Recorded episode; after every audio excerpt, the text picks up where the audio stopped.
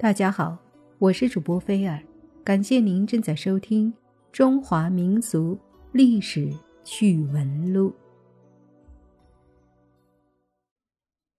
明朝天启年间五月六日那天上午十点钟左右，当然，明朝不是跟我们现在一样按点钟算的，他们是按时辰算的。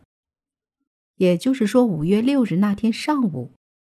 在北京城西南一带，突然发生了一场惊天动地的大爆炸，方圆二十三里之内顿时夷为平地。这场大爆炸之惨烈、之诡秘、之世所罕见，至今众说不一。据当时的专家学者收集的目击者见闻说，爆炸当时本来。天空晴朗，忽然轰雷炸响，隆隆的滚过，震撼天地。只见从东北渐至京城西南角，涌起一片遮天蔽地的黑云。不大一会儿，又大震一声，天崩地裂。顿时天空漆黑一团，伸手不见五指。东至顺城门大街，北至刑部街。长三四里，周围十三里，万余间房屋建筑变成一片瓦砾，两万余居民非死即伤，断臂者、折足者、破头者无数，尸骸遍地，晦气熏天，满眼狼藉，惨不忍睹，连野马、鸡犬都难逃一死。王工厂一带地裂十三丈。火光腾空，震声在由南自河西雾，东自通州，北自密云、昌平，到处震耳欲聋，毁坏严重。老百姓有侥幸活命的，也鬼哭狼嚎，披头散发，惊恐万状。举国上下陷入一场空前的大灾难之中。不久，只见南天上一股气。冲入苍穹，天上的气团有的像乱丝，有的像灵芝，五颜六色，奇形怪状。许久许久，才渐渐散去。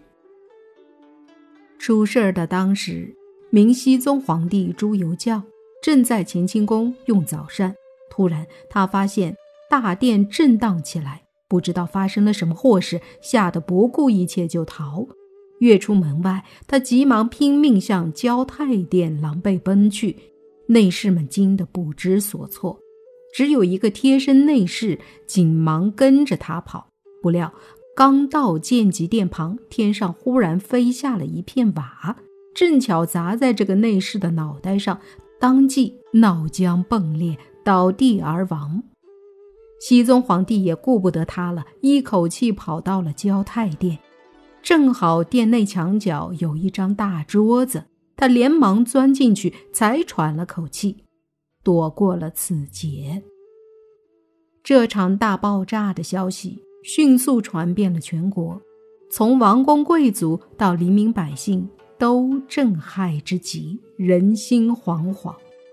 当时国家政治腐败，宦官专权，中间不分，因此很多大臣认为。这场大爆炸是上天对皇帝的警告，所以纷纷上书要求熹宗皇帝匡正时弊，重整朝纲。皇帝一看群情激愤，事情既诡秘也非常恐怖，于是吃不好睡不着，不得不下了一道罪己诏，表示要痛加省修。并告诫中外大小臣工务要节律，洗心办事，痛加反省。希望借此能使大明江山长治久安，万事消弭。他还下旨从国库拨出黄金一万两，救济灾民。这场大爆炸最使人难解的是有四大诡异之处，其一。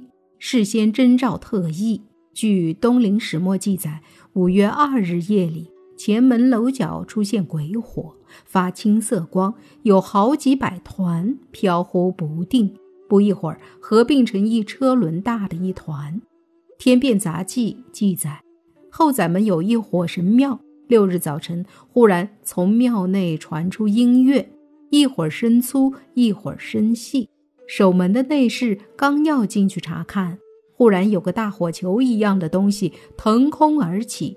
俄顷，东城发出震天爆炸声。这鬼火和火球与大爆炸。是什么关系呢？其二，人群失踪极为怪异。据记载，有一位新任的总兵拜客，走到袁洪寺大街，只听得一声巨响，他和他的七个跟班连人带马无影无踪了。还有西会馆的私塾的老师和学生一共有三十六人，一声巨响之后都没了踪迹。据说陈恩街上有一台八人大轿正走着，巨响后轿子被打坏，放在街上，而轿中的女客和八个轿夫不知去向。更奇怪的是，菜市口有个姓周的人正同六个人说话，巨声响后，头颅突然飞了，躯体倒地，而他旁边的六个人却安然无恙。其次，石狮子卷空，碎尸落地。爆炸之时，许多大树被连根拔起，飘落于远处。石驸马大街有一尊一千斤重的大石狮子，几百人推移不动，居然被一卷而起，落在十里外的顺城门外。猪马牛羊鸡鸭鹅狗更是纷纷被卷入云霄，又从天空落下。据说长安街一带纷纷从天上落下人头人脸来，德胜门一带落下的人的四肢更多。一场碎尸雨一直下了两个多小时。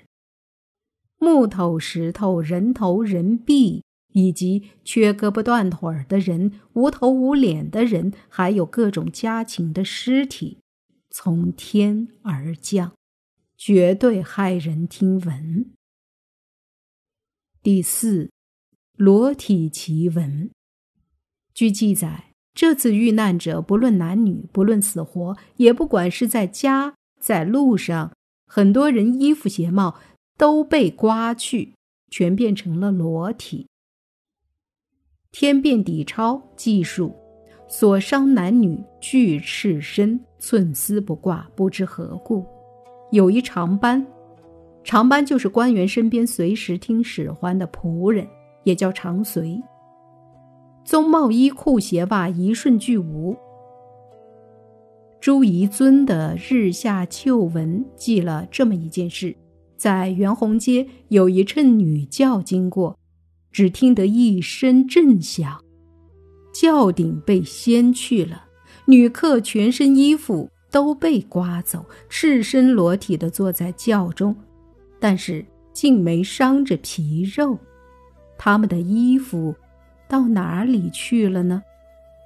据《国阙》记载，震后有人告衣服俱飘至西山，挂于树梢。昌平县教场衣服成堆，器皿、衣服、首饰、银钱俱有。产部张凤奎是长班网宴，果然。真是咄咄怪事。那么，天启大爆炸的罪魁祸首到底是谁？一九八六年，在天启灾变三百六十周年，北京地质学会等二十多家团体发起了一次研讨会，专门用现代科学知识和手段，对这次灾变进行一次广泛深入的探讨。种种说法，莫衷一是。有地震说，火药爆炸说，飓风说，陨星说，大气静电亮货说，地球内部热核高能强暴动力说，陨星反物质与地球物质相逢相灭说等等，但都无法解释这场爆炸中出现的低温、无火、荡尽衣物的罕见特征。一直到今天，这个千古之谜不知何时能解。